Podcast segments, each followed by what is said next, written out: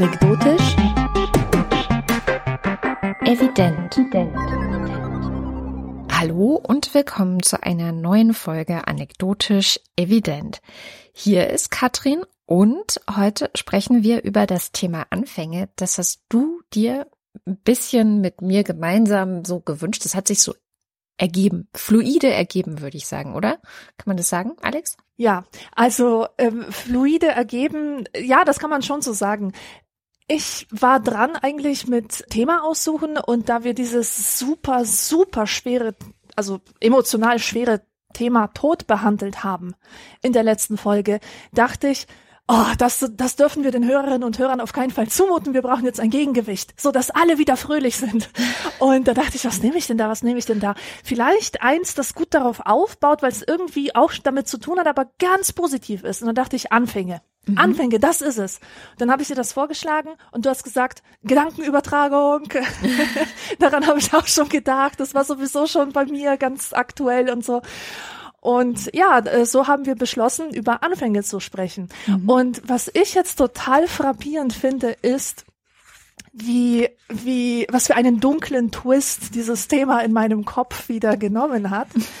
Denn eigentlich wollte ich eine schöne, eine optimistische Sendung machen, weil ich dachte, Anfänge sind sowas, was man mit einem Sonnenaufgang assoziiert und man hört diese Morgenstimmung-Melodie aus Per Gint und, und alles ist so Aufbruchsstimmung und alles ist so frisch und neu und wunderbar.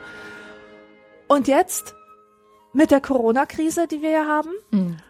bekommt das Ganze einen bitteren Nachgeschmack. Denn in den Nachrichten heißt es, wir sind erst am Anfang. Und es ist ja jetzt schon schlimm. Es ist ja jetzt schon eine Situation, die von vielen als äh, schlimme Zumutung empfunden wird und, und die ja auch ist. Und wir sind erst am Anfang. Also was kommt dann noch? Äh, es ist halt diese Gefahr in diesem Anfang. Und eine andere Sache, dass auch jetzt gerade vom Anfang des Endes gesprochen wird. Also es ist der Anfang vom Ende. Und ich habe das einfach mal so eingegeben bei Google. Corona Anfang vom Ende. Und es ist der Anfang des Endes für die AfD, für die Marktwirtschaft, für die Globalisierung, für Italien. Und da bekommt man einfach ganz, ganz viele Sachen, für die es jetzt bergab geht. So, und das hat mir eigentlich gezeigt, dass der Anfang jetzt nicht unbedingt dieses wunderbare, offene, äh, große Ding ist, äh, dass das uns optimistisch stimmen sollte und sonst nicht, sondern dass das auch tricky ist, dass, dass der Anfang auch Ambivalenzen hat, die es sich lohnt, ähm, näher anzuschauen. Mm. Es ist ja auch tatsächlich so, dass der römische Gott des Anfangs und des Endes, nämlich der Janus, beides repräsentiert, also Anfang und Ende. Und dass das irgendwie so zusammengehört und auch so zwei gesichtlich, ne? Janusköpfigkeit ist ja, wenn etwas zwei Seiten hat, zugleich, also wenn es die eine und die andere Seite gibt. Und mir war das gar nicht klar, dass dieser Janus, also bevor ich jetzt das alles äh, versucht habe, ein bisschen zusammen zu recherchieren, so gut es geht zu dem Thema, mir war das gar nicht klar, dass dieses Janusköpfig, was man ja total oft in seinem Alltagsgebrauch so benutzt, ja, das ist ganz schön Janusköpfig, dass das wirklich der Gott des Anfangs und Endes ist und dass das zusammengehört in dieser römischen Mythologie. Von daher, tja. Ja, Wahnsinn. Das wusste ich in der Tat auch nicht. Ja, und insofern passt dann doch wieder diese Sendung zu der anderen Sendung, weil Anfang und Ende oft auch zusammen passieren, zusammen geschehen, zusammen gehören, das einen Anfang, das anderen Ende oder auch wenn jemand stirbt, sagt man ja auch, dass dann die, die hinterblieben sind, müssen irgendwie neu anfangen oder sich mhm. irgendwie was Neues ausdenken oder irgendwie, also so neu beginnen ist das eben ganz, ganz oft auch. Ja. Ich habe auch das Gefühl gehabt, das ist ein Thema, was zuerst total toll klingt. Und das deckt sich auch mit meiner eigenen anekdotischen Lebenserfahrung, dass ich Anfänge immer total toll finde.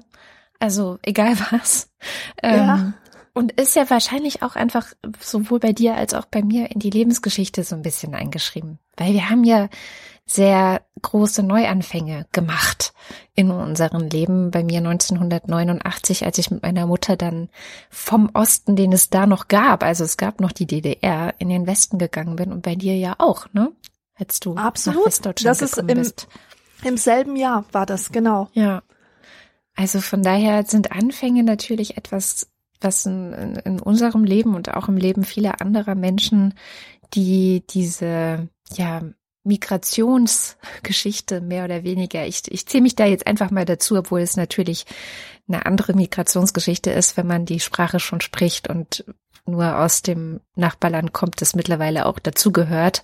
Ähm, aber trotzdem ist es eine, eine Migrationsgeschichte ist ja immer auch eine Geschichte des Neuanfangs. Und ich finde, darin sieht man auch sehr gut, dass es sowohl etwas Positives hat, als auch dann so dieses, das Schwierige des Neuanfangs mit dazukommt. Definitiv. Und ich habe ja auch das Glück, aber du wahrscheinlich teilweise auch oder ja doch, das kann man das kann man eigentlich schon vergleichen oder sogar gleichsetzen.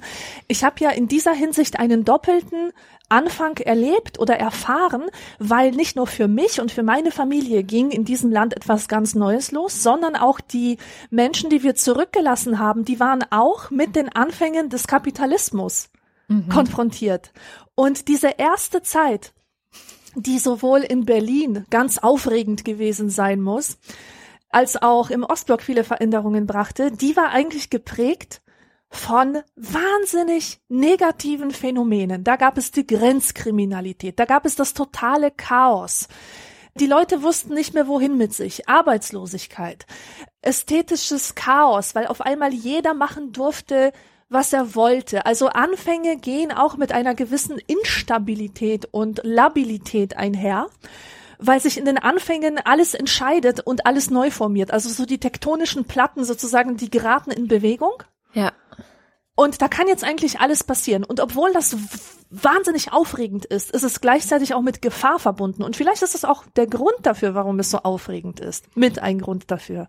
Mhm. Auf jeden Fall. Es ist halt sehr vieles ungewiss. Ich glaube, das kann man oft bei Anfängen auch beobachten. Also wenn es denn ein tatsächlicher Neuanfang ist und man so noch nicht genau weiß, wo es hingeht, dann ist sehr viel Ungewissheit auch dabei. Und die Ungewissheit kann man füllen, indem man eben positive Dinge versucht, positive Dinge ähm, für sich als neue Normalität erkundet, wie man das ja jetzt auch gerade du, du sprachst ja schon von Corona, so ein bisschen ist es ja auch gerade so. Vieles ist ungewiss, wir wissen nicht, wohin es geht, nicht so ganz genau. Es ist so dieses, ne, hört man ganz oft, fahren auf Sicht. Also ja. was hinter dem, was wir gerade sehen, ist, können wir noch nicht so genau wissen. Und das kann man mit positiven Dingen führen. Es kann aber auch natürlich sein, dass diejenigen, die es versuchen zu ihrem Vorteil zu nutzen, schon in den Startlöchern stehen. Ähm, es gibt ein Buch, was über die Wendezeit in Ostdeutschland das sehr, sehr gut beschreibt, wie das auch ins Negative umschlagen kann, und zwar von Sabine Rennefanz, das Buch Eisenkinder. Das hat sie 2013 mhm. geschrieben. Und ähm, es ist, glaube ich, entstanden aus so, einem, so einer Idee heraus, dass sie sich selbst, also Sabine Rennefanz sich selbst in Relation gesetzt hat zu Uwe Bönnhardt, dem einem Mörder des NSU, und sich gefragt hat, ob es vielleicht Gemeinsamkeiten der Nachwendeerfahrung zwischen ihr und Uwe Bönnhardt geben könnte, nämlich, dass so eine so ein Vakuum entstanden ist, das irgendwelche Leute versucht haben zu füllen. In ihrem Fall waren es nicht die Nazis, waren es keine Nationalsozialisten, sondern waren es so Freikirchen, die sich auch nach der Wende in Ostdeutschland ausgebreitet haben. Und dieses Sinnvakuum und dieses, wir wissen nicht, was ist jetzt eigentlich richtig und falsch, ja, weil irgendwie hast du jahrzehntelang nach dem Zweiten Weltkrieg erzählt bekommen, das und das ist richtig, Marxismus, Leninismus, das alles irgendwie rein. Und auf einmal ist es aber alles nicht mehr richtig. Und du stehst damit da, dass die Ideologien, die du als deine Erzählung ja auch angenommen hast, die gelten nicht mehr. Es sollen andere Ideologien gelten. Welche könnten es sein? Und genau da sind eben solche Freikirchen rein und haben versucht, die Leute zu bekehren. Und das ist Sabine Rennefanz passiert. Also ihr Neuanfang passierte dann als religiöser Neuanfang, als religiös aufgeladener Neuanfang in so einer, ja, man kann eigentlich fast schon sagen, Sekte. Und das ist natürlich äh, auch dann wahnsinnig verstörend erstmal, wenn man sieht, so, okay, ähm, Anfang bedeutet auch, dass ich vielleicht noch nicht so ganz weiß, wo es hingeht oder wo die Reise hingeht und da auch ein Stück weit eine Verletzlichkeit, eine große Verletzlichkeit da ist. Genau, das ist die Verletzlichkeit und die Instabilität. Wir, wir brauchen ja als Menschen immer so eine Art Korsett. Irgendein Ordnungssystem, das uns festhält. Und wenn das wegbricht, dann ist das natürlich die erste Chance, die ergriffen wird von Menschen, die Ordnungssysteme anbieten. Wie zum Beispiel Religionen. Mhm. Und das ist auch überhaupt äh, kein rätselhaftes Phänomen. Also mich hat das früher total befremdet und gewundert, dass so viele Menschen mit einem, also die ich jetzt kennengelernt habe, mit einem Fluchthintergrund, auch so eine Storyline in ihrem Leben haben, dass sie von den Zeugen Jehovas angeworben wurden. Mhm. Da ja. dachte ich, warum? Also wie kann denn das passieren? Leute, ihr seid in einem anderen Land, ihr hattet eine komplett andere Religion, da wo ihr herkommt, irgendwie Hinduismus oder so. Wie könnt ihr auf diese Leute reinfallen? Turns out, die Zeugen Jehovas haben diese Leute gezielt angesprochen. Die sind zu denen hin, haben denen Hilfe angeboten, haben denen ein neues Ordnungssystem in dieser totalen Über Unüberschaubarkeit des neuen Lebens geboten. Und die waren sozusagen überlebenswichtig in dieser Anfangsinstabilität. Ja, deswegen ist auch oft ein Anfang die Folge oder ein Neuanfang, wenn man so will. Das ist ja, kann man auch noch mal ein bisschen gucken, Anfang, Neuanfang. Also, was ist eigentlich der Unterschied?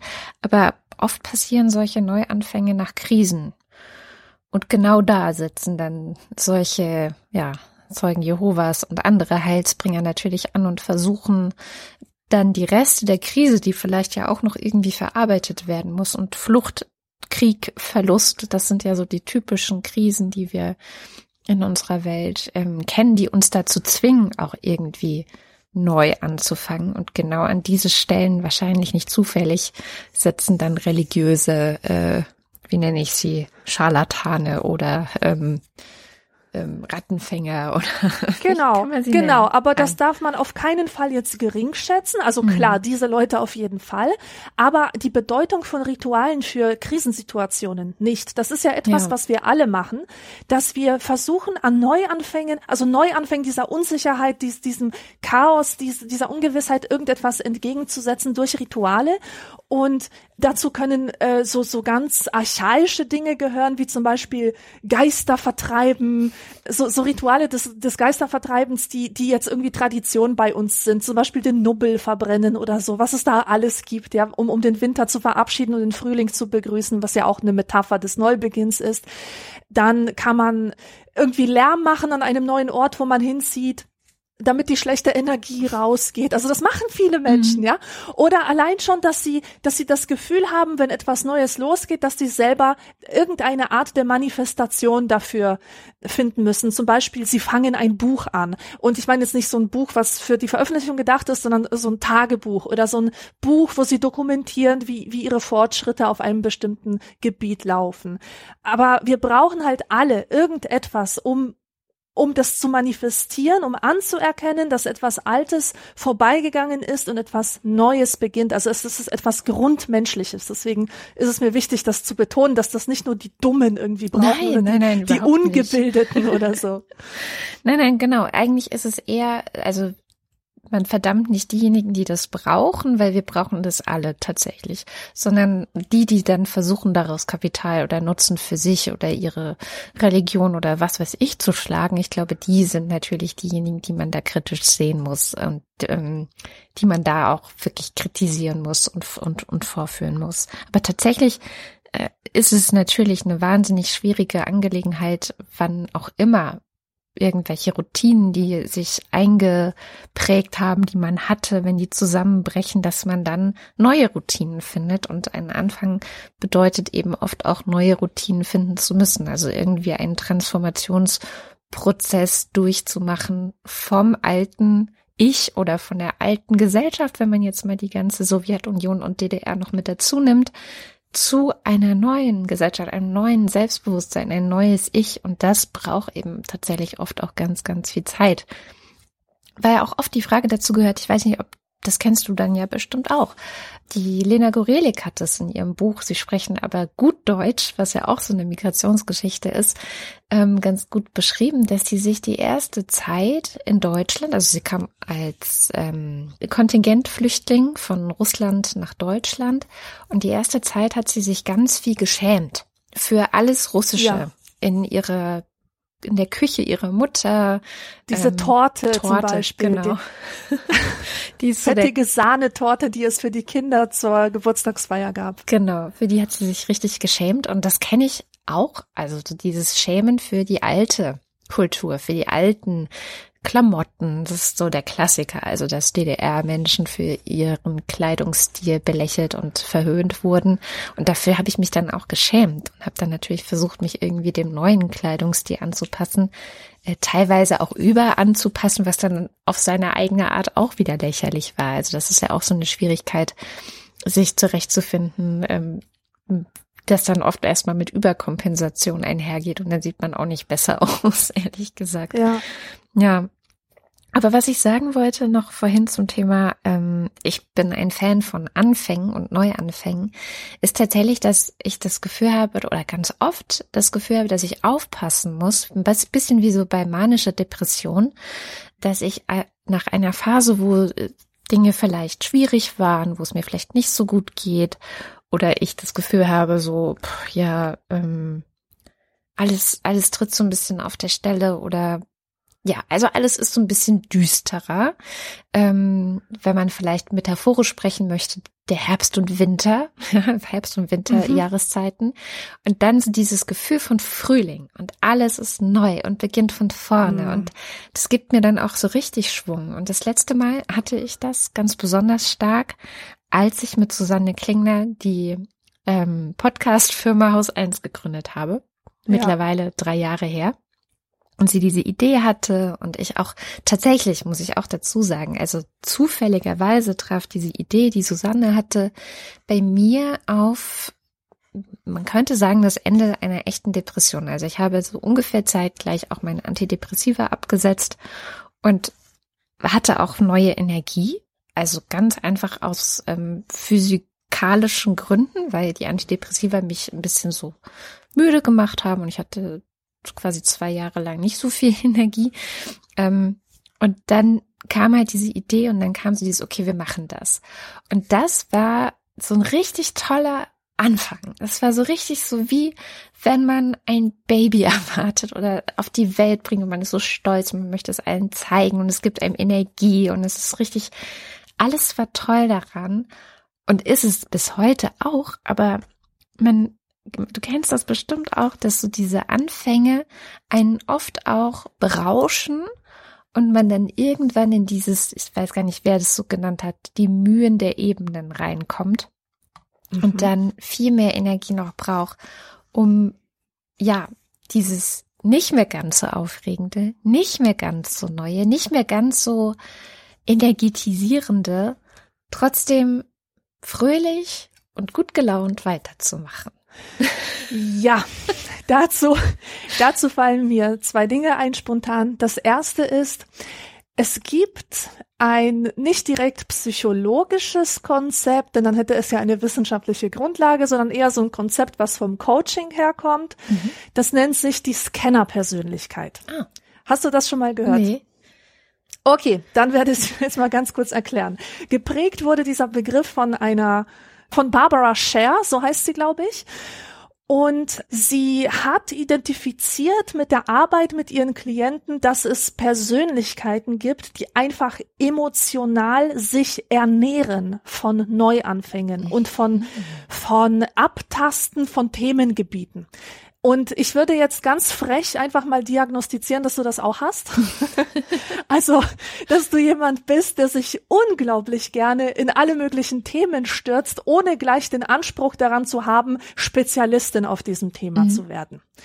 Also ich kann mich zum Beispiel wochenlang mit Anfängen beispielsweise ähm, beschäftigen, aber ich werde danach kein Business gründen, das dieses Thema weiterführt und ich werde da jetzt nicht eine Existenz drauf aufbauen. Mhm. Man könnte diese Leute als Multitalente bezeichnen oder auch Generaldilettanten. Das zweite finde ich eigentlich passender, also auf mich trifft es auf jeden Fall zu.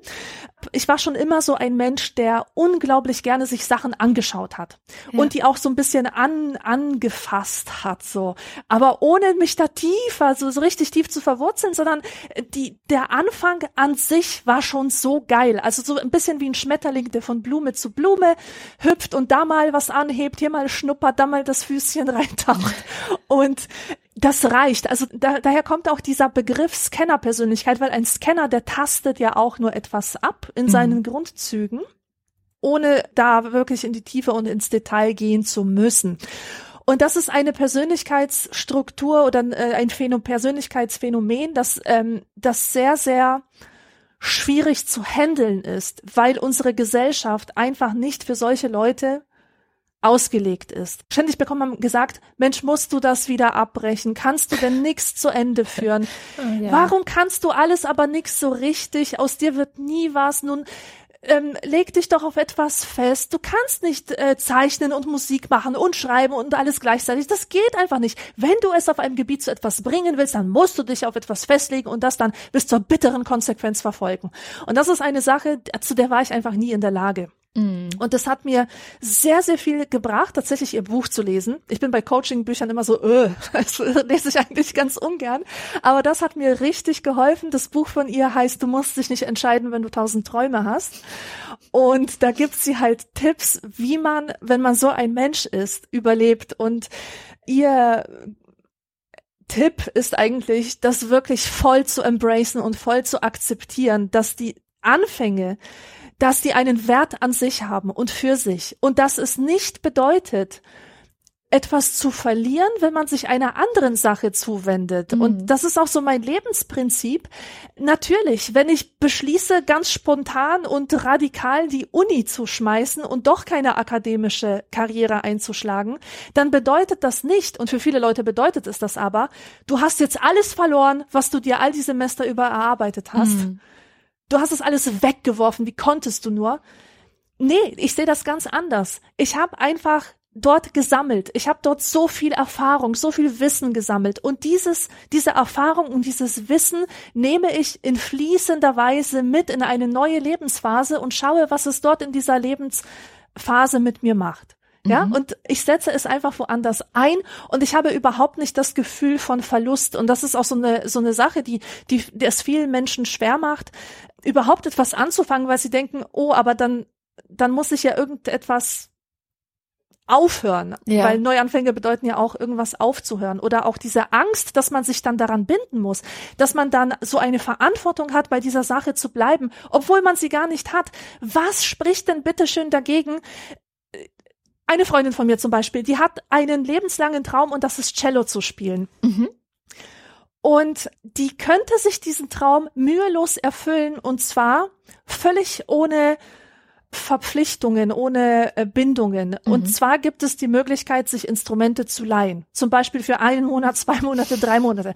Was spricht dagegen, wenn sie sich dieses Instrument einfach mal leiht und zwei Probestunden beim Musiklehrer nimmt und dann schaut, ist es was für mich oder nicht? Die kann nichts dadurch verlieren im Endeffekt. Also sie, sie hat ein Instrument kennengelernt und äh, konnte, hatte die Chance zu entweder festzustellen, dass es ihr nichts gibt oder festzustellen, dass es ihr total viel gibt und ähm, dann kann etwas Neues daraus entstehen. Mhm. Und zu dieser Sache mit diesem, äh, die Anfänge sind dann nicht mehr so aufregend. Äh, ja, um gleich mal bei der Musik zu bleiben, erzähl's bitte nicht im Holgi, aber ich spiele Harfe seit Anfang des Jahres und äh, warum soll ich ihm das bin, nicht erzählen? Das ist doch total geil. Weil, weil er Hafen hasst, er hasst Hafen. Er sagt, da werde zu viel Elfenglitzer und einfach, ja, Kulturbanause, you name it. jedenfalls, jedenfalls ist das bei mir auch so gelaufen wie in meinem Cello-Beispiel gerade. Ich habe mir einfach ein Leihinstrument geholt für mhm. ein paar Monate und hatte Probestunden und habe dabei festgestellt, dass ich dieses Instrument so dermaßen liebe, dass ich ich explodiere einfach vor Liebe. Jedes Mal, wenn ich das sehe, muss ich mich dran setzen und ich mache auch rasende Fortschritte, weil es mich so leidenschaftlich gepackt hat. Jetzt kommt's. Am Anfang war das Glücksgefühl bei 99 Prozent und zwar jeden Tag. Denn du lernst nie so viel wie ganz am Anfang. Mm was eigentlich klar ist, auch ein Kind äh, im Alter von drei bis fünf Jahren oder so, das wird nie so viel lernen wie in dieser Lebensphase, weil einfach alles neu ist und alles aufregend ist. Und jeder einzelne Ton, jede einzelne Technik hat irgendwas zu entdecken und man ist voller Glücksgefühl. Und diese Sache hat bei mir auch abgenommen, Woche für Woche, weil einfach die Aufgaben und die Herausforderungen mehr wurden, weil die Sachen schwieriger wurden. Am Anfang hattest du ganz schnell ein Erfolgserlebnis. Du hast irgendwie eine Tonfolge gelernt und du hattest die. Und jetzt werden die Sachen immer schwieriger. Du brauchst vielleicht mal zwei Wochen, um eine neue Technik zu erlernen, ja? ja. Und das kann frustrieren und du brauchst den langen Atem und dieser Zauber des Neuen, dieses Rauschhafte, das ist halt einfach weg. Und ich hatte ganz, ganz große Angst, dass das bei mir auch verschwindet und dass all die Versprechen, die die Harfe mir gegeben hat, dass die dann am Ende nicht eingelöst werden und dass ich das wieder fallen lassen werde, dass es wieder eins dieser Dinge sein wird, die nur kurz in meinem Leben zu Besuch waren. Aber dann habe ich mir gedacht, nein, jetzt erst recht. Ich versuche jetzt eine echte Beziehung zu diesem Instrument aufzubauen. Und ich habe mich einfach ich, ich habe nicht einfach gesagt, ich schmeiß das jetzt weg, sondern habe mich richtig reingebissen und habe vielleicht mehr Zeit damit verbracht, auch, auch auf theoretischer Ebene als nötig und habe festgestellt, so eine Beziehung, also diese Anfänge, um weitergeführt zu werden, die brauchen Beziehung. Mhm. Die brauchen Beziehungsarbeit. Ja. Und ich glaube, das ist der Trick. Das ist Commitment. Wenn man etwas beginnt, wie, wie du mit Haus eins oder so, und es wird mit der Zeit einfach mal verdammt anstrengend, dann hilft, glaube ich, oder kann diese Beziehungsmetapher helfen, dass das, was du angefangen hast, dass der erfolgreiche Fortgang davon abhängt, wie gut du in diese Beziehung investierst, wie gut du dich damit befasst, wie viel Mühen und Liebe du letztendlich reinsteckst, auch wenn dich diese Sache frustriert. Das ist wie, wie eine Beziehung mit einem Menschen zu haben. Absolut, ja. Tatsächlich ist auch diese Metapher des Babys, das man dann hat, gar nicht so falsch, weil ähm, man ist sehr aufgeregt, alle sind sehr aufgeregt, wenn ein neues Baby auf die Welt kommt. Alle Menschen finden Babys süß und toll und hach und toll. Und die Aufmerksamkeit, die dann in den ersten Wochen auch von anderen, die Glückwünsche, alles das, also dieses ganze Hach, ja, ähm, ein Baby, ein Baby, das wird ja sehr schnell oft auch abgelöst von dieser sogenannten postpartalen Depression die einerseits einfach Ursachen in hm. den Hormonen hat. Also klar, das ist eine ganz natürliche Angelegenheit, dass das einfach ein Downer ist nach diesem krassen High, was man hat. Und man hat da ein High. Also während der Geburt werden, glaube ich, schon sehr viele körpereigene Drogen ausgeschüttet, die das Ganze auch erträglich machen sollen.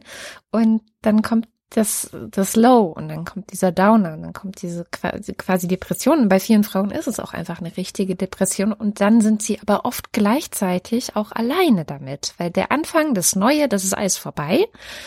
So, und dann wird eben von einer Frau erwartet, und jetzt hast du da dein Kind, das wolltest du ja, bitte komm damit klar, kümmere dich drum, viel Spaß, tschüss. So, und ja. dann guckt dich auch keiner mehr an. Also das erste Jahr mit Kind, also wenn man sich dann, also deswegen empfehle ich es übrigens auch immer allen Menschen, bitte, also allen Eltern, teilt euch das, wenn ihr zu zweit seid. Jeder Hälfte Hälfte, weil diese Phase ist furchtbar. Also, das, ja. das wird romantisiert ohne Ende. Babys so süß, la la la la la. Aber wenn man ein Mensch ist, der auch andere Interessen hat, lesen, schreiben, denken, diskutieren, äh, Sport machen, äh, was ist ich, ja, alles Mögliche. Man ist ja ein vielseitiges Wesen und dann ist man aber wirklich so beschränkt auf diese eine Sache und das ist dann wirklich mal Mühen der Ebene. Ähm, das, das, das ist ganz, ganz furchtbar. Und da wird man dann allein gelassen, weil es nämlich für die anderen Menschen nicht mehr spannend ist. So, es ist nicht mehr aufregend. Es ist vorbei. Die Aufregung und das Tolle des Anfangs ist vorbei. Und jetzt kommen, kommen alleine klar. Und das ist dann auch den, der, die meiste Zeit für den Rest des Lebens mit Kindern ist es dann so, dass man eben auch erwartet, Eltern sollen halt einfach mal die Fresse halten und klarkommen. Ähm, nur ganz am Anfang gibt es so eine Hach. Und das gleiche Phänomen hast du bei Hochzeiten. Wie krass wird in allen Kulturen gefeiert, wenn ein Paar sagt so, hey, wir heiraten, wir machen ja. einen gemeinsamen Neuanfang. Letztendlich ist es ja nichts anderes. Und es, du, du hast schon gesagt, dieser Lärm, der dann gemacht wird und Musik und man wird überhäuft mit Geschenken. Aber keiner will drei Jahre später davon hören, wenn die erste Ehekrise da ist. Bitte, ja. da, das, das sollen die bitte unter sich ausmachen und da möchte niemand was mit zu tun haben. Und diese, dieses, ja, Mühen der Ebene, letztendlich finde ich es immer noch das beste Wort, dass, äh, bitte, bitte verschont uns damit. Außer vielleicht beste Freunde mal ausgenommen. Aber sonst, ähm, ja, da gibt es keine größere Struktur, zumindest in unserer modernen Gesellschaft, ähm, dafür, die irgendwie dabei behilflich wäre, jenseits des glamourösen, glitzernden Anfangs irgendwie teilzuhaben daran. Tja. Ja. Ja, ja, ja. Mir ist auch diese Janusköpfigkeit der Anfänge also das, das war eigentlich das Erste, was mir eingefallen ist. Geleitet von der Intuition habe ich mir so zwei Überschriften aufgeschrieben. Die erste war, warum ist Anfangen schwer? Und die zweite war, warum ist Anfangen leicht? Mhm. Es gibt ja auch so ähm, Komplementärsprüche dazu. Einerseits dieses Sprichwort, aller Anfang ist schwer. Und andererseits aus dem Hesse-Gedicht Stufen, jedem Anfang wohnt ein Zauber inne. Mhm. Also einerseits diese Glorifizierung des, des Anfangs, andererseits dieses, oh, ich kann nicht anfangen. Und das, das ist wirklich mal schön, sich das anzuschauen. Wa warum? Also ich glaube auch, dass es Menschen gibt, denen, denen Anfänge wahnsinnig schwer fallen und, und auf der anderen Seite Leute, die sagen, yeah, Neuanfang, da muss ich jetzt sofort hin. Und die Leute, denen es schwer fällt, habe ich mich gefragt, warum fällt denen das so schwer? Was ist, warum spüren die diese Magie nicht, die ich immer spüre? und da habe ich mir ein paar Sachen aufgeschrieben, zum Beispiel, wenn jemand so einen knallharten Perfektionismus fährt und alles immer kalkulieren will und Kontrolle ausüben will und immer das Ergebnis im Voraus wissen will. Ähm, solche Leute haben es wirklich schwer, neu zu beginnen, weil eben diese Ungewissheit da ist, was, was jedem Anfang tatsächlich ähm, innewohnt. Dann gibt es, und das liegt mir, das Thema liegt mir so sehr am Herzen, dann gibt es diese überkommene Vorstellung, dass man ab einem bestimmten Zeitpunkt im Leben nichts mehr anfangen sollte. Und das finde ich eigentlich unglaublich, dass es diese Sachen gibt. Das, das sind zum Beispiel solche Thesen wie, alles, was du bis 30 nicht lernst, lernst du nimmer mehr, denn ab 30 hört die Flexibilität des Gehirns äh, auf und da bist du nur noch, also äh, lauter solche Sachen. Mhm. Oder, oder mit 40 fängt man kein Instrument mehr an, weil das Gehirn kann es einfach nicht mehr lernen. Lauter solche Sachen. Oder Junge, äh, was willst denn du in deinem Alter mit diesem oder jenem? Und viele Menschen haben das so dermaßen verinnerlicht, dass es sie lähmt.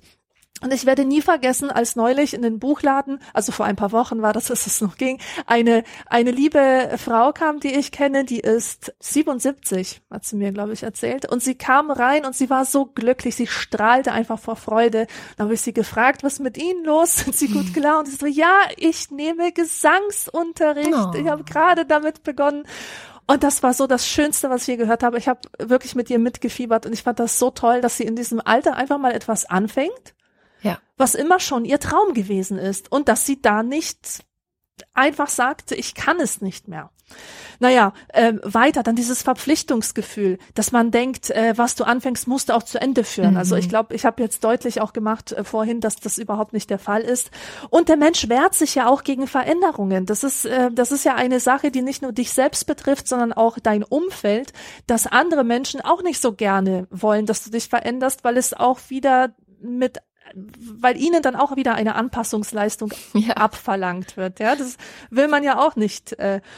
Und warum auf der anderen Seite ist Anfangen so leicht? Weil man nie so viel lernt wie am Anfang. Mhm. Weil am Anfang einfach alles möglich ist. Man hat noch keine Verpflichtungen und keine Bindungen. Man ist also noch frei, alles zu tun. Und Anfänge, die hängen ja auch mit, mit emotionalen, positiven ähm, Zuständen zusammen wie Vorfreude, Neugier, Begeisterung. Das setzt natürlich Glückshormone frei. Und der Anfänger ist noch offen für alles, ja. Das, das, der hat sich noch keine Urteile gebildet über das, was ist, sondern der ist im Grunde, hat er den Zustand eines Kindes und er ist auch unschuldig wie ein Kind, weil man kann dem Anfänger ja nichts vorwerfen. Wenn man Anfängerfehler sagt, dann denkt man, ja, ist normal. Das ist halt einfach akzeptiert, dass du am Anfang Fehler machen darfst.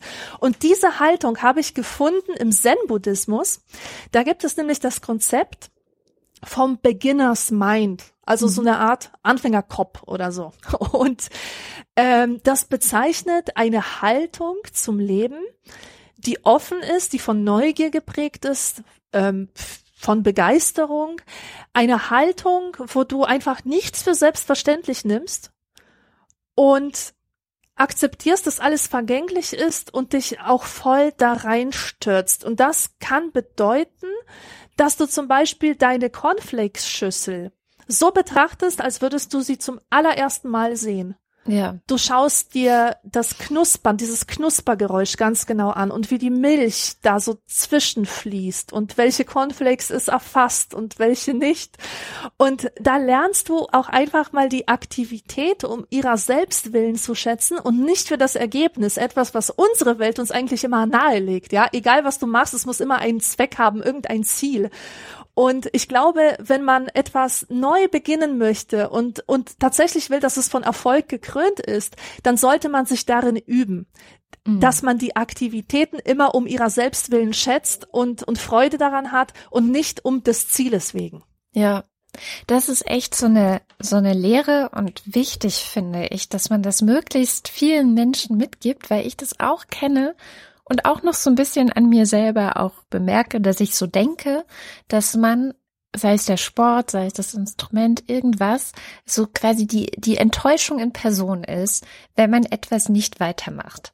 Oder dass man ja. auch von Anfang an gesagt bekommt, aber das, das hörst du nicht gleich wieder auf. Also man darf nicht mal probieren, sondern man muss das dann auch durchziehen und man ist eigentlich ein, ja, man, man, man, man ist ein, ein, ein personifiziertes Scheitern, wenn man es dann irgendwann nicht mehr macht. Also bei mir war das wirklich auch ein bisschen immer so ein bisschen traumatisch, dass ich das Gefühl hätte, ja, okay, ich habe zum Beispiel Karate gemacht ich habe sogar sehr gern Karate gemacht, aber es gibt einen Aspekt davon, den ich nicht mochte, nämlich Partnerübungen. Also, dass ich andere mhm. anfassen musste, dass ich sie irgendwie, dass sie mir näher gekommen sind, als mir lieb war und so. Und das gibt es einfach. Das habe ich aber viel später erst gelernt.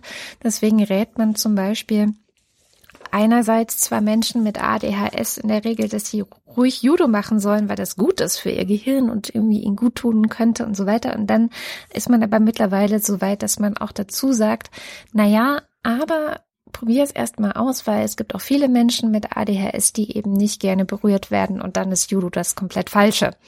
Und mhm. guck einfach, wie du bist und wie es dir damit geht. Und wenn das nichts für dich ist, dann mach was anderes.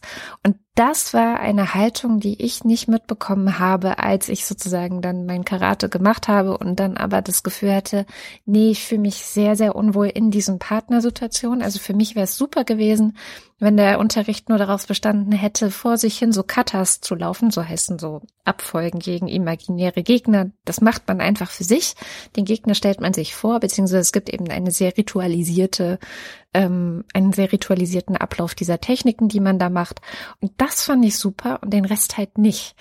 Auch beim Yoga oder bei anderen Sportarten, sobald es darum geht, dass man sich irgendwie mit anderen Leuten anfassen muss, die man ja gar nicht so gut kennt und die einem jetzt nicht so unbedingt so nahe kommen sollen, also mir zumindest nicht, ähm, war es für mich vorbei. Und es war aber ein Aspekt, der nie berücksichtigt wurde. Stattdessen habe ich mich immer, immer schlecht gefühlt, wenn ich dann angefangen habe, das zu schwänzen und nicht mehr so gerne hingegangen bin und mhm. mich halt so drum gedrückt habe, weil es auch nicht die Möglichkeit gab zu sagen, nee, ist nichts für mich, ich probiere was anderes.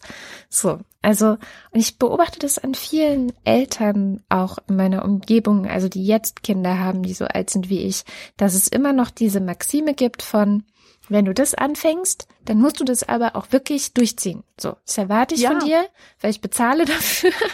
Und genau. ich fahre dich dahin, das ist für mich Stress. Also erfülle gefälligst meine Erwartungen, die ich da jetzt ja. dran knüpfe. Und überleg dir das ja gut. Und wie ja. soll man dann, wie soll man dann nicht vor jedem Neuanfang äh, also wie soll man diesen Neuanfängen dann nicht mit Angst begegnen? Mhm. Ich bitte dich. Mhm. Das ist doch furchtbar lähmend, wenn man sich immer so binden muss. Das, das Blöde ist, dass du am Anfang oder sogar vor dem Anfang noch gar nicht in der Lage bist, zu sagen, ob du es weitermachst oder nicht. Das ist ja alles diese, ähm, diese Betonung des Prozesses, ähm, die finde ich ganz wichtig, dass man, dass man das erst erfährt, wenn man in diesem Beziehungsprozess sind mit dieser Sache, ja. die, äh, die man da macht. Und das kannst du vorher einfach nicht wissen. Und ich fände das so begrüßenswert, wenn sich diese, dieses Denken mehr verbreiten würde in der Gesellschaft. Ja. Aber das passt nicht, das passt auch nicht zu dieser kapitalistischen Logik, gell, dass, dass du ständig in Sachen rein investierst, wo du dann auch am Ende was rausbekommen sollst. Ja, das ist einerseits kapitalistisch, andererseits glaube ich einfach auch in der Psyche des Menschen so angelegt. Ich glaube, in der Psychologie wird ja gesprochen von der Comfort Zone, also oh, dass ja. das Gehirn es einfach total gerne mag, wenn Dinge berechenbar sind und in einer bestimmten Art und Weise ablaufen. Jeden Tag gleich. Und ich kann mich darauf verlassen, dass es so bleibt, dass ich vielleicht selber entscheide, dass ich es nicht mehr so möchte. Deswegen gibt es auch wahnsinnig viele Menschen, ich glaube deswegen gibt es wahnsinnig viele Menschen, die so eine Beziehungsangst haben. Also die Angst davor haben, sich zu binden. Die Angst davor haben, eine neue Beziehung zu beginnen, weil sie schlechte Erfahrungen mit der alten gemacht haben das Gefühl haben, wenn ich jetzt mich wieder in eine Beziehung hineinbegebe, könnte ich ja enttäuscht werden, könnte sie ja irgendwann enden. Dann lasse ich sie mhm. gleich, weil dann werde ich auch nicht verletzt. Ne? Also dann habe ich so meine Routine mit mir selber und muss mich auf nichts anderes irgendwie einlassen. Man muss sich auf das Neue ja auch immer einlassen erstmal. Und natürlich besteht die Gefahr, dass man verletzt wird. Ähm, und das ist natürlich nicht schön. Also man möchte ja nicht verletzt werden, also lässt man es lieber gleich sein. Und auch da ist, glaube ich, sehr viel von diesem drin, dass man eben versucht, die Anfänge zu vermeiden, um die Enttäuschung zu vermeiden, die einsetzen könnte, falls es ein Ende gibt. So. Ja. Ja. Ja. Allerdings bin ich froh, dass du hier etwas ansprichst, worauf ich auch noch eingehen wollte, nämlich äh, dieses Comfort Zone erweitern oder die Comfort Zone verlassen oder dieses Bild vom Sprung ins kalte Wasser. Mhm. Ich finde an diesen Bildern einiges falsch, weil es suggeriert, man wäre ein Schwächling, wenn man nicht einfach den Mumm hätte, etwas absolut Halsbrecherisches zu machen. Das, also ich kann auch verstehen, dass es vielen Leuten Angst macht, wenn es heißt, du musst halt ins kalte Wasser springen. Nein, niemand muss ins kalte Wasser springen. Es geht darum, die Comfortzone zu erweitern, ja, nicht genau. sie zu verlassen. Und manchmal ist der Zeitpunkt für Anfänge beziehungsweise für ähm, Veränderungen, hängt ja auch immer zusammen, nicht der richtige. Mhm. Manchmal muss man auf den richtigen Zeitpunkt warten. Und da hat, glaube ich, jeder eine ihm innewohnende Weisheit, die ihm sagt, ob der Zeitpunkt jetzt gerade stimmt oder nicht stimmt. Und das wäre einfach nur blöd, wenn man zum Beispiel äh, weiß ich nicht, auf die Idee kommt, eine Familie zu gründen, während man arbeitslos ist und furchtbar psych starke psychische Probleme hat und so weiter, ja. ja. Und da, da kann dir sonst noch jemand sagen, ja, musst halt ins kalte Wasser schwimmen. Nein, nein, musst du nicht. Ja, weil es ja auch an diesem ins kalte Wasser springen und mal was Neues wagen und nicht so ein bisschen flexibler sein und so. Das ist ja auch so ein, das ist auch sehr kapitalistisch übrigens gedacht. Ähm, was da oft nicht mitbedacht wird, ist, dass man ja nicht plötzlich nur, wenn man etwas Neues startet, jemand anderes ist, sondern man ist ja die gleiche Person und man hat ja die gleichen Probleme und man hat diese Probleme ja nicht seit gestern, sondern die ja. haben sich einfach das gesamte Leben über aufgebaut. Man hat vielleicht auch gerade gelernt, mit denen irgendwie zurechtzukommen oder sie irgendwie einzubauen oder vielleicht hat man es auch noch nicht gelernt. Aber die Idee zu sagen, ich fange jetzt einfach neu an. Ich, ich bin ein glücklicherer Mensch, wenn ich, Achtung, jetzt kommt eine sehr ähm, reale äh, Einbildung von mir, ich bin vielleicht ein glücklicherer Mensch, wenn ich in Irland lebe und einen Hund habe. So. ja. Das ist eine schöne Vorstellung. Was ich da aber unterschlage, ist, dass ich die gleiche bin. Ich werde mir auf die gleiche Art und Weise selbst auf die Nerven gehen. Ich werde die gleichen Verhaltensmusterprobleme mit mir mitnehmen nach Irland, selbst wenn ich einen Hund habe, die ich jetzt habe und so weiter und so fort. Ich kann ja nicht einfach ein neuer Mensch sein. Und ich glaube, das unterschätzen auch viele, die dieses ha, neu anfangen, ach, ich gehe weg, ähm, ach, ich mache ein neues Leben. Ich habe gerade eine sehr tolle Serie geguckt, deren gesamte Geschichte, also sehr toll, nee, sehr toll würde ich sie auch nicht nennen, aber sie ist witzig und eine gute Unterhaltung. Und die gesamte Geschichte basiert auf dieser Idee von, ha, ich gehe woanders hin, wo jemand ist, dem, in den ich alles hineinprojiziere, was mein Leben zum Besseren verändern ah, wird. Crazy Ex-Girlfriend. Genau. genau. Und ähm, steigere mich da so rein, dass ich natürlich nur scheitern kann, weil ich bin die gleiche. Und ich gehe da mit hin nach West Covina, ähm, wo Josh zufälligerweise lebt, den ich auftrage, mein Leben zum Guten zu verändern und einfach auch nicht daraus lerne, dass ich erstmal an mir arbeiten müsste. So. Ja. Ähm, und das fand ich sehr lustig. Also ich, ich war sehr ambivalent und zwiegespalten während dieser Serie, weil das ist halt tatsächlich die der Mechanismus, auf dem alles basiert und diesen einen Mechanismus über zwei Staffeln hinwegzuziehen, fand ich zwischenzeitlich schwierig. Aber natürlich ist es eine sehr unterhaltsam, also es, es entsteht einfach sehr viel Fallhöhe dadurch. Und es ist natürlich auch sehr unterhaltsam gemacht mit diesen Musical-Elementen, die drin sind. Aber genau das ist ja der Irrtum, den man auch oft hat, wenn man denkt, ich fange einfach neu an. Ich vergesse, was bisher war und fange einfach neu an und ignoriere alles, was an meinem bisherigen Leben scheiße war. Ja, ja. Daran muss ich jetzt sofort anknüpfen. Neuanfang als immer wieder neu anfangen müssen. Da haben wir den Mythos vom Sisyphos. Ja, genau. Wer ist Sisyphos? Sisyphos ist eine Gestalt aus der Sagenwelt, die von Hermes verdammt wird, einen Felsen den Berg hochzurollen. Das ist eine sehr mühsame Arbeit und dieser Fels, der rollt jedes Mal am Ende des Tages wieder zurück auf den Boden und Sisyphos muss wieder runtersteigen, den Fels nehmen und ihn auf den Berg rollen. Das ist eine grundmenschliche Erfahrung.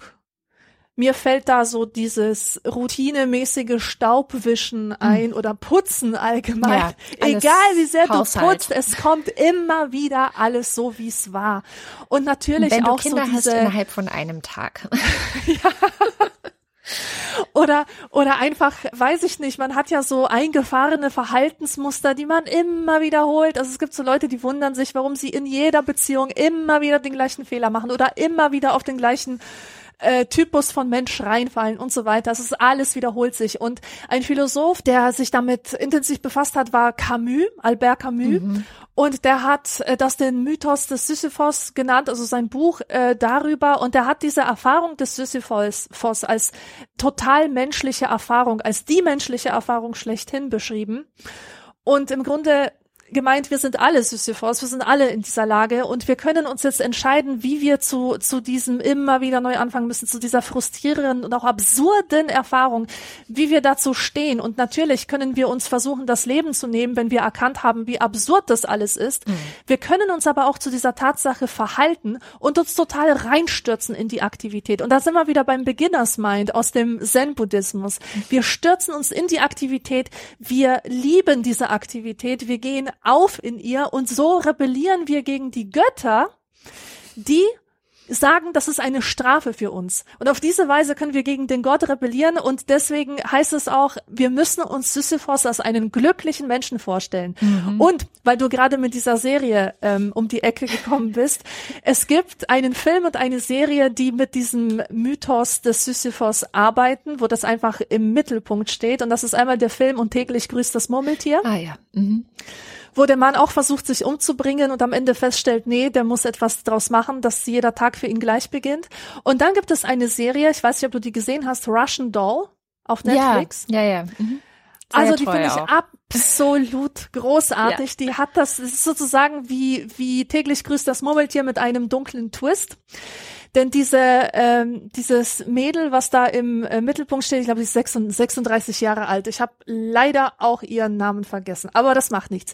Äh, der Film beginnt damit, dass sie auf einer Party ist, wo ganz viel Drogen konsumiert werden und sie ist halt gerade im Badezimmer. Wahrscheinlich hat sie sich gerade eine Lein gezogen oder so. Im äh, Hintergrund erklingt irgend so ein Lied und dann setzt sie ihren Tag fort und dann wird sie von einem Auto erfasst oder kommt sonst wie ums Leben. Aber statt nun irgendwie ab, abtransportiert und vergraben zu werden, begraben zu werden, ähm, wacht sie nochmal auf. Und hm. zwar in dem gleichen Badezimmer mit der gleichen Musik. Es sind wieder dieselben Leute im Raum und das passiert ihr immer und immer und immer und immer wieder. Und sie ist verdammt dazu, den gleichen Tag immer wieder zu erleben, bis sie jemanden trifft, der das gleiche Schicksal teilt. So, äh, mehr will ich aber nicht verraten. Was ich daran so frappiert und so toll fand, war, dass diese, dieser endlose Kreislauf von erzwungenen Wiedergeburten für mich persönlich so eine Metapher war dafür, wie schwer es einem Menschen fällt, sich zu verändern, seine Persönlichkeit zu verändern und dass es im Grunde nur gelingen kann durch Wiederholung, mhm. indem man schlechte Eigenschaften schrittweise durch gute ersetzt oder Verhaltensweisen, schädliche Verhaltensweisen schrittweise durch neue ersetzt. Aber das geht halt nicht so, dass du irgendein Psychobuch liest und dir da tolle Tipps gegeben werden und dann setzt du die um, sondern es braucht diese mühsame Wiederholung. Im Grunde ist das auch der, der, ähm, die, die Grundüberlegung der Verhaltenstherapie. Du kannst nicht einfach durch, durch einen kognitiven äh, Regelumschalt. Selbsterkenntnis. Ähm, du hast die große Selbsterkenntnis und setzt sie morgen um und der Rest deines ja, Lebens wird in Ordnung exakt. sein. Genau. Es ist ist nicht eine Frage der Erkenntnis, sondern es ist eine Frage der Übung und ja. einer immerwährenden Wiederholung. Und schön äh, war, dass also in, in irgendeinem der letzten Philosophie-Magazine, ich glaube vor zwei, drei Monaten oder so, ja, zum Neujahr war das, das war so diese Neujahrsausgabe, da war das Titelthema, warum fällt es so schwer, sich zu verändern? Mhm. Und da ging es eben darum, warum Menschen, warum es nicht reicht, sich, äh, sich äh, so irgendwas zu denken und das dann in die Tat umzusetzen. Das ist ja so unser aller Erfahrung, dass wir sehr gute Absichten haben, alle, aber dann daran scheitern, das umzusetzen. Und im Grunde habe ich da so drei Erkenntnisse rausdestilliert und die erste ist, manchmal braucht es einfach einen sogenannten Leap of Faith, also so einen Sprung in den Glauben, also so ein, ich mache das jetzt, ähm, ich vertraue darauf, dass es irgendwie wird weil es ist ja gerade an solchen entscheidenden Punkten, das ist ja gerade das, du musst dich für etwas entscheiden. Mhm. Und diese Entscheidung hat mit dieser Unsicherheit zu tun, sonst, sonst, also, sonst wäre es eine logische Konsequenz, wenn du diese Unsicherheit nicht hättest. Ja. Könntest du einfach sagen, ist doch klar, ich nehme diesen Weg. Also manchmal braucht es einfach diesen Glaubensvorschuss, den du der Situation gibst. Und die zweite Sache war eben diese Übung. Du kannst nicht einfach aufhören zu rauchen, aber kein Ersatzritual dafür finden. Mein Großvater, als der aufgehört hat zu rauchen äh, vor vielen, vielen Jahrzehnten, ähm, da hat er sich gedacht, er jedes Mal, wenn er eine rauchen will, lutscht er stattdessen ein Bonbon. Und das hat dem total was gebracht, weil diese Leere, die da sonst gewesen wäre, die wurde durch etwas anderes gefüllt. Mhm. Und so geht es auch mit, mit ganz alltäglichen Dingen. Du kannst so eingefahrene Gewohnheiten überwinden, indem du sie durch neue, bessere Gewohnheiten ersetzt. Aber es braucht einfach diese Übung. Naja, und die dritte Sache war, du musst einfach wissen, was du willst und wer du bist und getrieben von dieser, von diesem starken Bewusstsein, wer du bist oder von diesem Wunsch, noch mehr du selbst zu werden, äh, kannst du dich auch verändern. Ja. Also das ist auf jeden Fall ein wichtiger Aspekt davon, dass du, dass du eine Vorstellung davon hast, was deine Werte sind. Absolut, ja. Ich denke auch. Ich bin noch ähm, über eine unserer, zumindest meine, deiner, glaube ich, auch Lieblingsphilosophinnen, wobei sie würde sagen, sie ist ja gar keine Philosophin, sondern eine politische Theoretikerin, Hannah Arendt, äh, gestolpert, naja, nicht gestolpert. Es ist eigentlich zentral in ihrer ganzen politischen Theorie. Gibt es einen Begriff, der, glaube ich, so ein bisschen begründet, also ihr Hauptwerk, als ihr Hauptwerk gilt ja Vita Activa oder vom tätigen Leben. Ich würde sagen, da drin beschreibt sie einmal so, was sie von einem tätigen Leben versteht, was für sie auch ähm, verschiedene Tätigkeiten im Leben sind. Sie unterscheidet da in Arbeit, ähm, in Herstellen und Handeln. Also Arbeit ist sozusagen alles, was man tut, damit man am Leben bleibt. Also es ist sozusagen geknüpft daran, dass man sterben kann und man möchte verhindern, dass man stirbt. Also muss man essen und man braucht vielleicht ein Dach über dem Kopf und vielleicht braucht man Medizin. Und um all das irgendwie hinzubekommen, arbeitet man. Also alles das fällt für sie unter Arbeit. Herstellen ist ähm, alles, was nicht so mit der Natur verknüpft ist, sondern was der Mensch macht, um Städte zu bauen, Kulturen zu errichten und so weiter. Also das, ähm, wobei Kultur selber wiederum Handeln sein könnte. Das ist, glaube ich, auch so ein mhm. bisschen ein Streit, über was es jetzt eigentlich handeln, was es herstellen. Wo ist die genaue Grenze? Es ist auch so ein bisschen, bei Hannah Arendt gibt es ja nie so ganz genaue Grenzen, sondern sie schreibt ja so, wie sie denkt. Also es ist ja ein Denkstrom in Buchform, den man da immer vor sich hat bei ihr. Und dann gibt es eben dieses Handeln. Und das nennt sie die Tätigkeit, die sich ohne Vermittlung von Materie, Material oder Dingen direkt zwischen Menschen abspielt. Ja, also es ist sozusagen die, die Grundvoraussetzung für das Handeln, sagt sie, ist eine Pluralität, nämlich die Tatsache, dass nicht ein Mensch, sondern viele Menschen auf der Erde leben und diese Erde bevölkern. Ähm, und sie sagt auch, dass das Leben, also sozusagen ähm, dass ein Mensch lebt, bedeutet in erster Linie, dass er unter Menschen weilt, während Sterben so viel bedeutet wie aufhören, unter Menschen zu weilen. Also das ganze Leben richtet sich sozusagen danach, dass es andere Menschen gibt und dass wir alle versuchen, irgendwie miteinander klarzukommen und daraus entsteht eben das Politische, wenn man so will, bei, bei Hannah Arendt. Ähm, und dieses Handeln ähm, beziehungsweise alle Tätigkeiten sind halt geknüpft an den Anfang, also an die Geburt, an die Natalität nennt sie, also das Gebürtliche ist die Natalität des Menschen, also vom Gebären werden bis zum Ende. Das ist dann wiederum die Mortalität. Dazwischen passieren eben diese verschiedenen Tätigkeiten des Menschen und ähm, alle orientieren sich ein bisschen daran, dass sie einen Anfang und ein Ende haben. Deswegen passt es eigentlich auch ganz gut zu unserer Sendung über Tod. Aber, sagt sie, das Handeln, also das, was sich so zwischen Menschen abspielt und darauf beruht, dass es mehrere Menschen gibt äh, und nicht nur mich, ähm, das sei enger an die Natalität gebunden als Arbeiten und Herstellen. Also sozusagen der Neubeginn und der erste Neubeginn, den der Mensch macht, ist eben seine eigene Geburt, dass man in die Welt kommt, dass man ein Neuankömmling ist, dass man Fähigkeiten entwickelt, die man vorher noch nicht hatte, dass man sozusagen im besten Sinne einen Neuanfang darstellt, selber personifiziert. Das ist eigentlich das erste Mal, dass der Mensch erfährt, es gibt so etwas wie Initiative. Also ich fange etwas an und, mhm. ähm, und das ist etwas, was den Menschen in allen handelnden Tätigkeiten sein ganzes Leben begleiten wird, nämlich, dass er, ja, als wie so eine Erinnerung dieser Natalität, dass man auf die Welt kommt, dass etwas Neues entstehen kann, dass sozusagen diese, diese Natalität, das politische Denken, das Handeln durchzieht und deswegen auch alles neu anfangen kann. Ja, also alles mhm. kann neu miteinander ausgehandelt werden auch. Natürlich immer irgendwie mit den anderen Menschen zusammen. Aber im Grunde ist das die Grundbedingung des politischen Handelns, zu sagen, okay, ähm, jetzt sind wir hier bis hierhin so auf die alte Art und Weise gekommen, aber wir müssen uns was Neues ausdenken. Und das ist tatsächlich etwas, was ich an Hannah Arendt so faszinierend finde, weil wann hat sie Vita Activa geschrieben? Das muss ich mal selber kurz nachgucken. Es ist auf jeden Fall eine Weile her schon. 1967 müsste das gewesen sein, also in den 60er Jahren. Ähm, wie gesagt, ihr zentrales Werk so ein Stück weit. Und sie beschreibt darin aber so gut, was das Politische eigentlich ausmacht, dass es halt nie zu einem Ende kommt, sondern eigentlich immer wieder etwas Neues entstehen müsste und neu verhandelt werden muss und neu gedacht werden muss, um weiterzukommen und auch mit neuen Generationen. Das, ähm, ja, das, das fand ich so wunderbar, dass sozusagen unsere, also meine Lieblingsphilosophin, ja, nicht Philosophin, politische Denkerin, diesen Neuanfang, dieses Beginnen als das zentrale Moment für politisches Handeln ansieht. Ja, ganz großartig. Ich finde das auch super, weil ich immer wieder festgestellt habe, das ist auch ganz, ganz tief in mir verankert, wie schwierig es ist, sich als der zu begreifen, der etwas anfängt, der etwas anstößt, der etwas ins Rollen bringt, der etwas zum ersten Mal anspricht hm. oder Initiative eben zeigt. Ich weiß nicht, warum mir das so schwer fällt, aber ich bin mir sicher, dass ich da nicht die Einzige bin. Nee.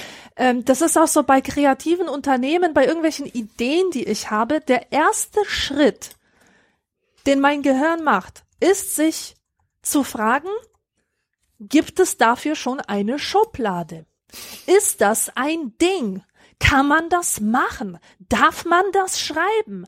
Gibt es diese Form schon als legitimiertes Ding, an das ich mich anschließen kann, statt einfach zu denken, scheiß drauf, Originalität, das ja. ist das, was, was ich als Neues in die Welt setzen möchte. Und dieser Mut dazu, der fehlt mir ganz oft. Der fehlt, glaube ich, auch vielen Menschen, die sich denken, Mensch, hier müsste man was verändern, hier müsste man was anstoßen, hier könnte man noch eine Veränderung herbeiführen. Aber man sucht halt nach den Mitstreitern, findet sie nicht und denkt, folgert daraus, es sei unmöglich. Dabei kann man sich seine Mitstreiter selber erstreiten. Ja, man kann sie sich selber zusammensuchen und etwas Neues beginnen. Und das fällt einfach sehr, sehr schwer. Ja, total.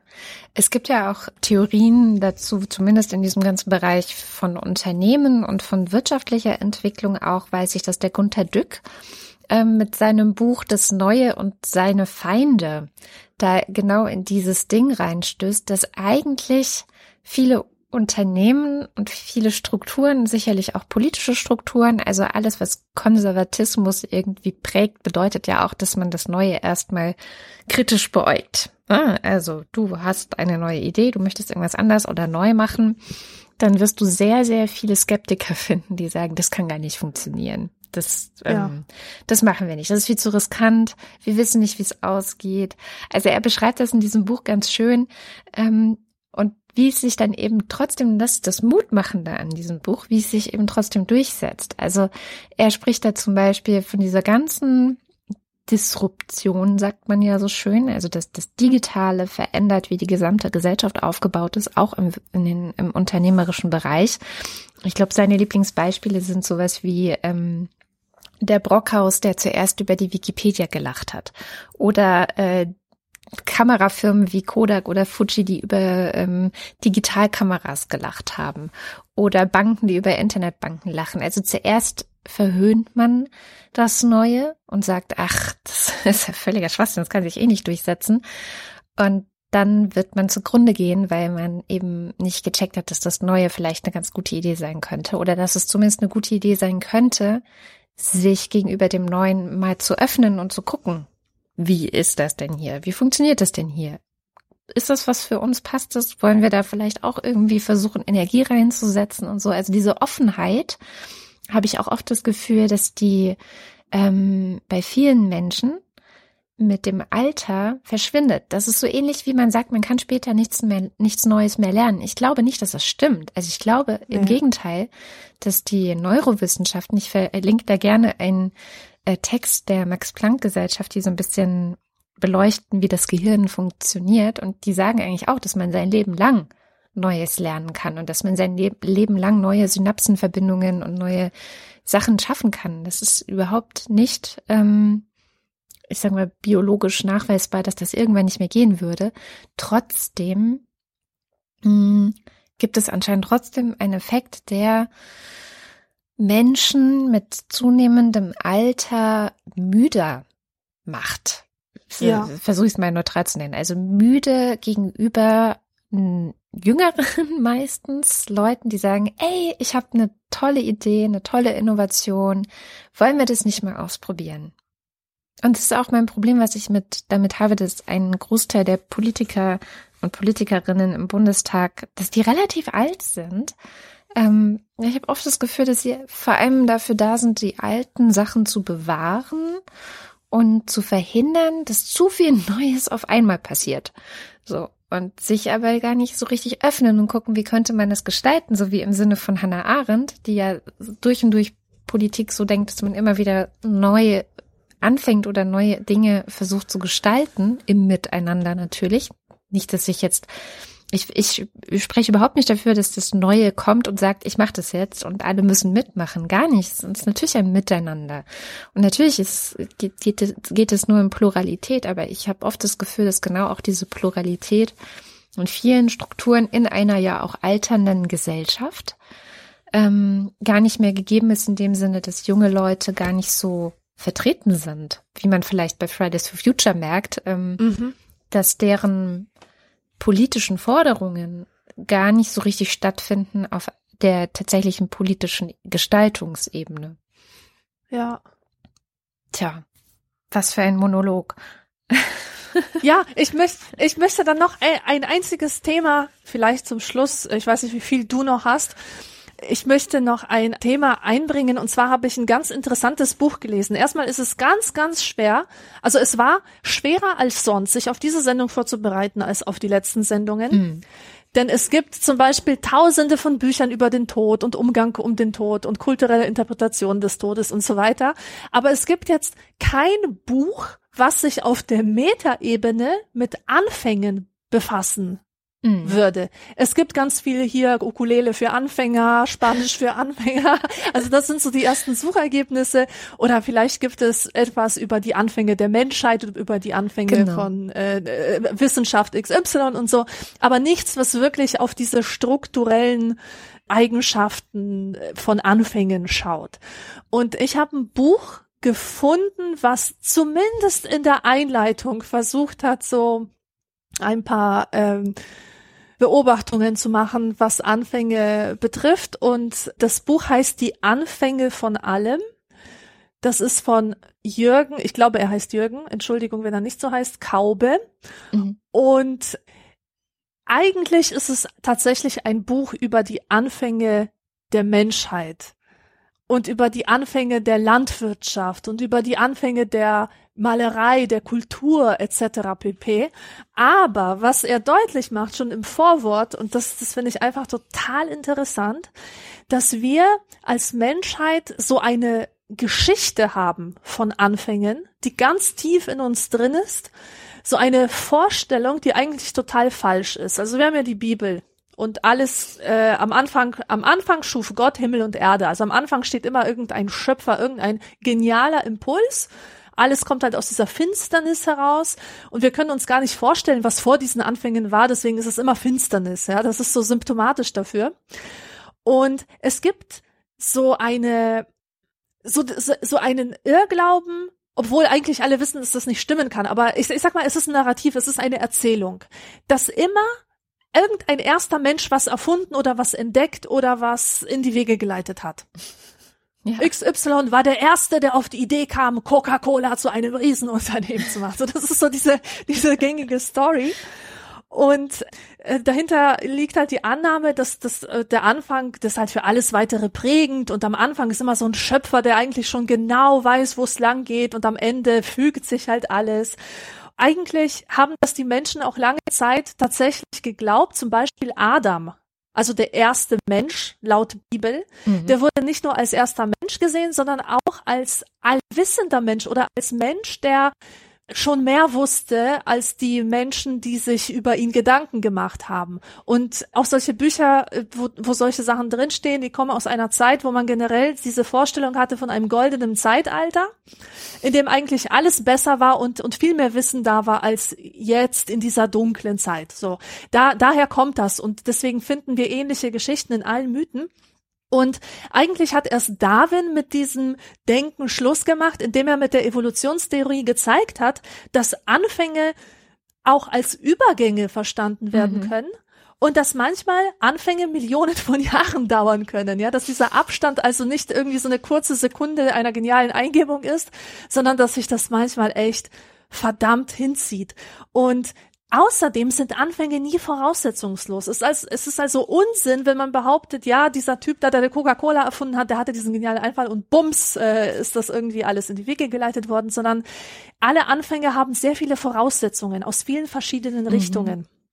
Allein schon das, bevor der erste Mensch oder bevor die ersten Menschen irgendwelche Tiere auf Höhlen malen konnten, musste sichergestellt sein, dass das Pigment, dass das Farbpigment entdeckt werden konnte als etwas, womit man Spuren irgendwo hinterlassen kann. Es musste die Idee geben von in Höhlen wohnen. Es musste irgendeine Art von, von kultureller äh, Gegebenheit da sein, also oder von kulturellem Gestaltungswillen. Die Hände mussten so weit ausgebildet sein, dass sie einen Stift halten konnten oder halt etwas, was so ähnlich ist. Also das passiert nie ohne Voraussetzungen und diese Entwicklungen müssen alle zusammenkommen, damit etwas entstehen kann, was man dann im Rückblick als Anfang von etwas bezeichnen kann. Ja. Ja, absolut. Das ist auch, es gibt auch diese Diskussion, was war zuerst da Henne oder Ei?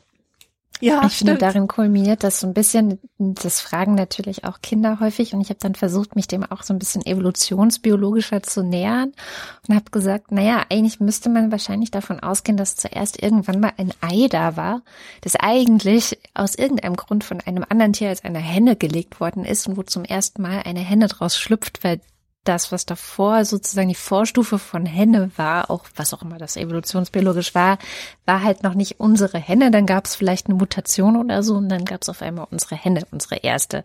Also aber letztendlich ist es halt total schwer festzulegen, ah ja, und dann auf einmal gab es jetzt dieses Ei und da ist die erste Henne rausgeschlüpft. Das ist schon eine witzige Vorstellung, dass man diese Frage überhaupt so oft durchspielt, so wer, man weiß ja immer nicht, was zuerst da war, als ob es so wichtig wäre, sondern es ist einfach oft wichtig, dass etwas da ist und ähm, vor allem auch im Auge zu behalten, dass es sich weiterhin Ja, dass es sich weiterhin verändert. Genau. Ich habe auch geguckt, was gibt es denn zum Thema Anfänge? Und es ist nicht, ja, das ist so ein bisschen ein Thema, was in so vieles hineinspielt. Also wo man unendlich viel und gar nichts so findet. Ich habe zum Beispiel nur wegen dieser Sendung angefangen, ähm, Rafik Shamis Sophia, der Anfang aller Geschichte zu lesen. Mm. Was ähm, so viel jetzt mit Anfängen gar nicht zu tun hat. aber irgendwie doch. Also es spielt schon auch eine Rolle. Zum Beispiel gibt es eine Geschichte dort, also es gibt viele verschiedene Erzählstränge, viele verschiedene Geschichten, die gleichzeitig in diesem einen Buch erzählt werden. Ähm, Geschichten, die in Syrien in den 60er Jahren spielen, 70er Jahre, Geschichten, die in Syrien heute spielen, Geschichten, die in Italien spielen und äh, aber mit Flucht zu tun haben. Also da sind sehr viele Dinge drin, die mit Anfang zusammenhängen. Eines davon ist tatsächlich eine Liebesgeschichte eines Paares, die beide schon weit über 70 sind, ähm, beide ihre ersten Lebenspartner verloren haben und dann zusammenfinden und eben einen Neuanfang in einer neuen Liebe in sehr hohem Alter finden, was auch von der Umgebung eher als komisch, als, als seltsam, als falsch auch teilweise wahrgenommen wird. Also es man gönnt denen das nicht und so. Und es hängt aber auch mit Religion zusammen. Also es spielt eben in Damaskus, in Syrien. Und ähm, da ist es zum Beispiel nicht erlaubt, in Anführungszeichen, dass eine Frau und ein Mann jenseits der Ehe irgendwie miteinander so. Aber das ist das eine, also der Anfang einer neuen Liebe und trotzdem hat alles seinen Anfang weit, weit in der Vergangenheit, wo es an andere Geschichten gab, die da passiert sind, aber die ihre Auswirkungen auf heute haben. Und auch also es ist sehr verworren, aber was ich an diesem Buch zumindest so ein bisschen gelernt habe, ist, dass für viele, viele, viele Dinge, die man als eigene Geschichte oder Dinge, die einem passieren, wahrnimmt, und das ist, glaube ich, auch etwas, was Eingang in die Psychoanalyse gefunden hat, sucht man so gerne nach dem Anfang. Also es ist ganz oft auch schwer für Menschen, nicht zu wissen, was der Anfang von etwas, was sie jetzt vielleicht heute plagt, also wie gesagt, ich glaube, die ganze Psychoanalyse setzt da, da an, was da die Ursache für ist. Also ja. der, die, die, die typische Antwort, es wird von Erika Jong sehr, äh, sehr gut ja, aufgespießt in ihrem Buch ähm, Angst vom Fliegen.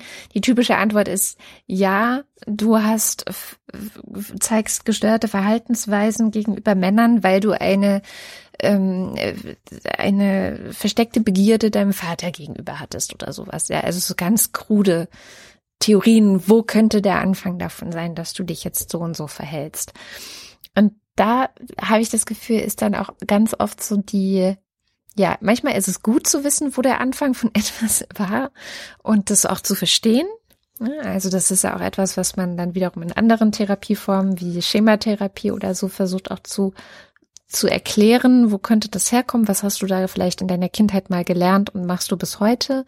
Und gleichzeitig ist es aber auch so ein bisschen wie die Religionen, über die wir gesprochen haben, die sich in Ostdeutschland breit gemacht haben nach der Wende, äh, dass ich das Gefühl habe, man versucht eigentlich so ein bisschen ein Vakuum zu füllen, was man nicht sofort mit Antworten füllen kann, ähm, was man dann aber verkauft als die Antwort auf die Frage, die so schwer zu beantworten ist. Ja, und um Anfänge noch weiter zu diskreditieren, äh, wir haben ja auch diese Vorstellungen von den Erzählungen, die da draußen überall herumliegen, herumfliegen. Also so ein klassischer Roman oder eine mhm. Serie oder ein Film oder so. Das hat immer einen klaren Anfang und dann geht es weiter und alles hängt miteinander zusammen und am Ende kommt dann die tolle Auflösung. Und ähm, ich weiß es auch selber so von Arbeit mit Lektoren, die schreiben dann so Sachen wie, du, diese Person, die brauchen wir nicht, kannst du die nicht wieder rausschreiben? Oder ähm, hier diese Storyline, die wird irgendwie nicht fortgeführt, die muss weg. Und äh, also da, da wird sozusagen die, die Geschichte, wie sie wirklich passiert ist, zurechtgestutzt auf etwas, was diesem klaren Schema folgt, Anfang, Mittelstück, Ende. Und das Leben folgt eigentlich nie diesem Schema. Das ist so genau das Gegenteil vom Leben, weil unser Leben nicht linear verläuft, sondern total chaotisch, beziehungsweise unsere Storylines, ja. Äh, Storylines brechen ständig je ab oder werden neu aufgenommen. Das Leben hat nämlich keinen Lektor, leider. Und das, das ganze Leben ist im Grunde eine Reihe von Anfängen. Und wie auch ich irgendwo gelesen habe, wir sind nicht nur endliche, sondern auch anfängliche Wesen. Ja. Das heißt, Abschied nehmen gehört zu unserem Leben genauso dazu wie neue Dinge anfangen. Ja, so sieht's aus. Sehr schön. Dann würde ich sagen, ich weiß nicht, wir könnten Abschied nehmen von diesem Thema fürs Erste, bis zum Nachschlag natürlich. Genau. Ein schöner Schluss fällt mir jetzt nicht ein, aber ich finde, wir haben sehr gut über Anfänge und auch ihre Janusköpfigkeit. Ich denke auch. Und wenn diese Folge auch nur einen oder eine dazu verleitet, etwas Neues zu beginnen, dann hat es sich schon gelohnt. Das finde ich auch. Ja. Und wenn es nicht ja. gleich beim ersten Mal klappt, dann vielleicht beim vierten Mal. Es braucht die Wiederholung, genau. Und äh, eine Sache noch zur Ergänzung, weil ich glaube, dass ich das gar nicht äh, erwähnt habe bei diesem, bei dieser Serie Russian Doll. Ich habe, glaube ich, die Tatsache unterschlagen, dass der Charakter sich verändert. Der entwickelt sich. Aber es braucht einfach diese Wiederholungen, bis diese Veränderung schrittweise und ganz klein, wirklich in Baby-Steps beginnen kann. Deswegen nicht aufgeben, wenn es bei euch nicht so, nicht so schnell läuft wie vorgestellt. Na dann, würde ich sagen, bis zum nächsten Mal. Habt eine gute Zeit, so gut es geht, während Corona eben da ist. Und vielleicht, das, ach genau, das ist eigentlich noch eine Sache, die ich auch sagen wollte. Ich habe ja die leise, leise Hoffnung, dass wir vielleicht nach Corona-TM es schaffen, ein paar Dinge neu zu denken und neu oh ja. anzufangen. Das fände ich toll. Ja. Dann bis dahin. Tschüss.